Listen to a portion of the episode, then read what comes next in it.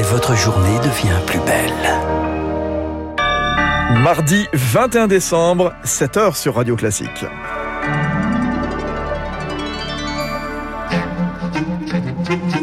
La matinale de Radio Classique avec Fabrice Lundy. Et c'est l'invité dont on se serait bien passé à Noël, le variant Omicron qui poursuit sa progression fulgurante. Il est désormais majoritaire aux États-Unis. La France, elle n'échappera pas à cette nouvelle vague. Pour freiner ce variant, le gouvernement mise sur le pass vaccinal. Jean Castex consulte des parlementaires aujourd'hui et il va falloir convaincre. Et puis le premier texto de l'histoire, vendu aux enchères cet après-midi, il contient deux mots, Merry Christmas, Joyeux Noël. Radio Classique. Lucille, Lucille Bréau, donc Omicron, largement majoritaire aux États-Unis. Et oui, il représente désormais plus de 7 nouveaux cas sur 10. C'était 12% il y a seulement une semaine. Joe Biden annoncera aujourd'hui de nouvelles mesures de restriction. De l'autre côté de l'Atlantique à Londres, les festivités du Nouvel An, elles sont annulées face à l'augmentation drastique du nombre de cas. Même la reine Elisabeth II ne pèsera pas Noël en famille cette année à Sandringham. Chez nous, certaines projections tablent déjà sur 80 000 cas le week-end prochain. En Ile-de-France, Omicron pourrait être déjà majoritaire. Partout, sa progression est fulgurante et nous n'échapperons pas à la règle Rémi Pfister. En Angleterre, c'est une certitude, une personne positive en infecte 10 et le nombre de cas double tous les deux jours. En Ile-de-France, 20% des contaminations sont suspectées d'être du variant Omicron, un chiffre qui pourrait être bien plus élevé selon l'infectiologue Christian Rabot. Au sein des gens qui sont infectés par Omicron, un certain nombre ne vont pas se faire dépister parce qu'ils ont une forme asymptomatique, qu'il y a déjà tout cela qu'on ignore. On sait qu'il se développera chez nous à la même vitesse qu'il se développe aujourd'hui en Angleterre avec simplement un décalage dans le temps à la fin janvier au plus tard. Il y aura plus que de l'Omicron et il n'y aura plus de Delta. Car en plus d'être très contagieux, ce variant contourne l'immunité, explique le professeur Gilbert Deré. Lorsque euh, vous avez eu une infection précédente, oui, vous pouvez être infecté par le variant Omicron. Deuxième chose qu'on sait, c'est que si vous avez une double vaccination, vous êtes protégé mais modérément de l'ordre de 30%, ce n'est pas suffisant. Alors la triple dose du vaccin Pfizer resterait efficace à 70% contre les hospitalisations, mais la dose de rappel ne bloquera pas elle seule ce variant. Il faut euh, pouvoir euh, aérer tous les endroits qui ne le sont pas. Oui, il faut que les écoles soient sécurisées, elles ne le sont pas. Il n'y a pas de capteur de CO2. Selon les médecins, l'épidémie pourrait prendre une nouvelle dimension d'ici janvier avec pour la première fois des centaines de milliers de contaminations par jour. Et en Allemagne aussi, on se prépare à un nouveau tour de vis. Réunion de crise aujourd'hui entre le gouvernement et les régions. Le chancelier Olaf Scholz prendra la parole à l'issue. Oui, tout juste. En effet, face à cette nouvelle vague, l'Europe renforce son arsenal vaccinal. Un cinquième sérum vient d'obtenir le feu vert de l'Agence européenne des médicaments, celui du laboratoire américain Novavax. Bruxelles a déjà commandé 200 millions de doses. Il s'administre en deux injections à trois semaines d'intervalle. Comment fonctionne-t-il? On fait le point avec Anne Huot. Ce n'est ni un vaccin à ARN messager comme Pfizer ou Moderna, ni un vaccin à vecteur viral comme AstraZeneca ou Janssen. Il s'agit en fait d'un vaccin qui utilise la même technique que ceux contre la coqueluche ou l'hépatite B, explique Jean-Paul Ortiz, médecin néphrologue et président de la Confédération des syndicats médicaux français. C'est ce qu'on appelle un vaccin sous-unitaire.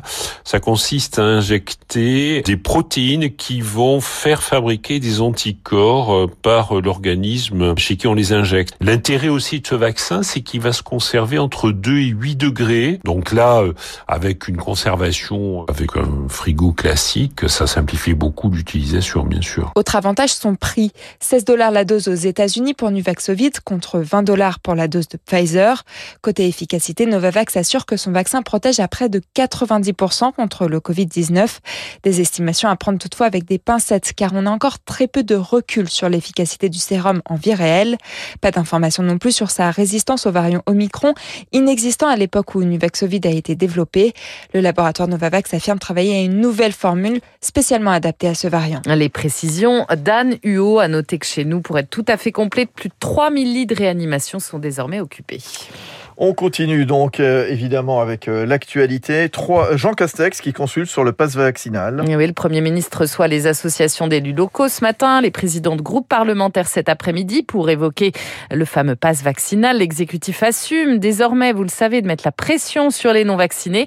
Mais au Parlement, il va falloir convaincre Victoire Fort. 4 janvier, reprise des travaux au Palais Bourbon. 5 janvier, le Conseil des ministres examine le projet de loi sur le passe vaccinal et le 10, les députés se prononcent, puis ce sera au tour des sénateurs. Avec un tel calendrier, le texte ne peut pas être adopté avant la fin du mois de janvier. Pour les oppositions, cette stratégie est donc incompréhensible. Non seulement le passe vaccinal soulève des questions d'ordre éthique et de liberté, et surtout, la mesure est inutile puisque les épidémiologistes prédisent une vague de contamination très vite.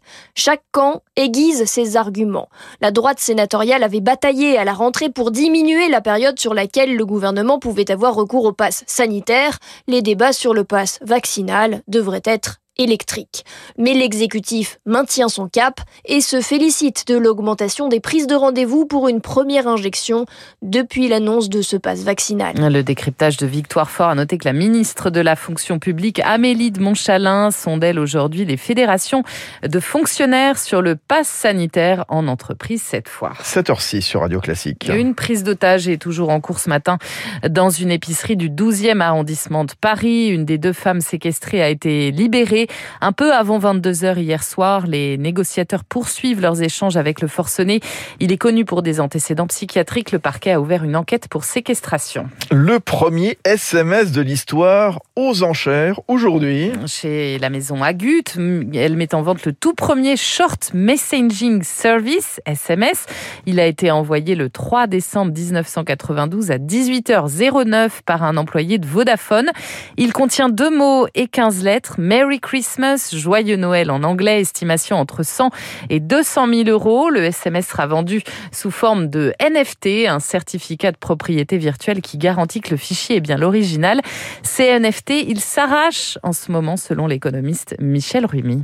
D'une certaine manière, ils représentent la nouvelle poule aux œufs d'or de certains marchés, notamment de l'art contemporain. Le fait d'acheter des NFT fera que on assainira le marché, surtout dans des marchés où il y a concrètement beaucoup de copies ou de faux euh, qui circulent.